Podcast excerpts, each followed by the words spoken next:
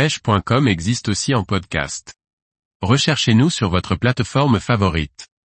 Deuxième manche du Grand Pavois Fishing 2022. Il faut tout donner. Par Guillaume Fourier.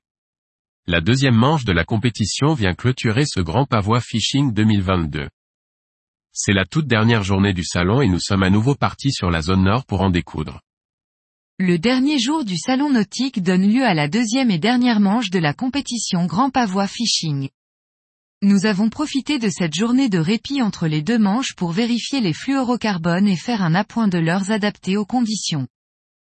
Le vent de sud-ouest de la nuit qui s'annonce maintenu voire renforcé dans la matinée a levé une mer de face. La zone de repli est à nouveau choisie par l'organisateur. Nous partons à nouveau au pied du pont de l'île de Ré. Comme à la première manche, un bon nombre de bateaux part en tête. Nous sommes en fin de course avec, comme d'habitude, un programme en tête, les parcs ostréicoles. Cependant, nous sommes stoppés par des vols d'oiseaux qui cherchent indiscutablement leur nourriture en surface. Nous scrutons en l'air, mais aussi sur l'eau puisque quelques bateaux tournent également. Nous pêchons la zone aux poissons nageurs et aux leurres souples. Les poissons sont furtifs, ils se déplacent vite à la recherche de nourriture.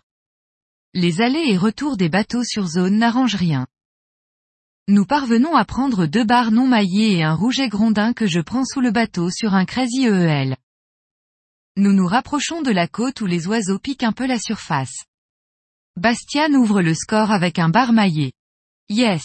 Nous sommes sur la descendante en milieu de manche, ce poisson fait du bien, d'autant que nous ne voyons pas de bateau validé de poissons auprès des commissaires présents. Nous insistons aux leurres souples, notamment les EEL à queue de chat et petits shads de 9 ou 10 cm. Mais les barres ne sont toujours pas maillées. Nous prenons à nouveau un poisson de 40,5 cm, que c'est dur. Notre programme a été parasité par les chasses. Nous nous y tenons désormais et finissons la manche sur les parcs à huîtres. Là, nous lançons vent de dos pour projeter les petits poissons nageurs le plus loin possible. Assez vite, je prends une cartouche. Je ferre et combat avec autorité pour sortir le poisson des parcs. C'est un bar de 46 cm qui compte. Quelle joie à bord. Les minutes qui suivent deviennent interminables. D'abord, nous prenons du bar non maillé et ne trouvons pas de spot et de technique régulière. Jusqu'à une dérive où je vois un bar suivre mon leurre. Il y a beaucoup de vent et je décide de faire plus du bruit. Je lance un leurre de surface blanc, un épetit 110 silencieux blanc pour les curieux. Premier lancé, énorme éclaboussure en surface. Et c'est tout, les poissons sont là, ce poisson était joli, mais il reste bec fermé. À la dérive suivante, au même endroit, je lance un flash minnow 110 SPSW. Au quatrième ou cinquième lancé, je suis stoppé net, et je prends contact deux secondes et enregistre une casse nette. Le fluorocarbone est cassé net sur une huître. Nous sommes à 30 minutes de la fin, je suis fou. Nous rentrons avec un goût de manquer, mais conscient que nous ne serons pas ridicules.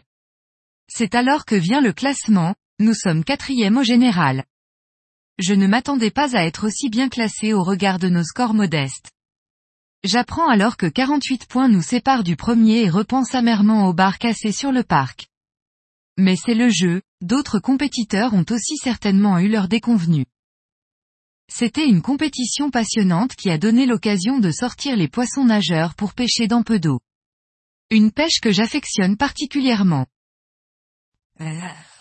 Je remercie l'organisation, dont Pierrick et Marie-Pierre, ainsi que l'ensemble des partenaires et compétiteurs que j'espère revoir lors de la prochaine édition. J'y serai, promis.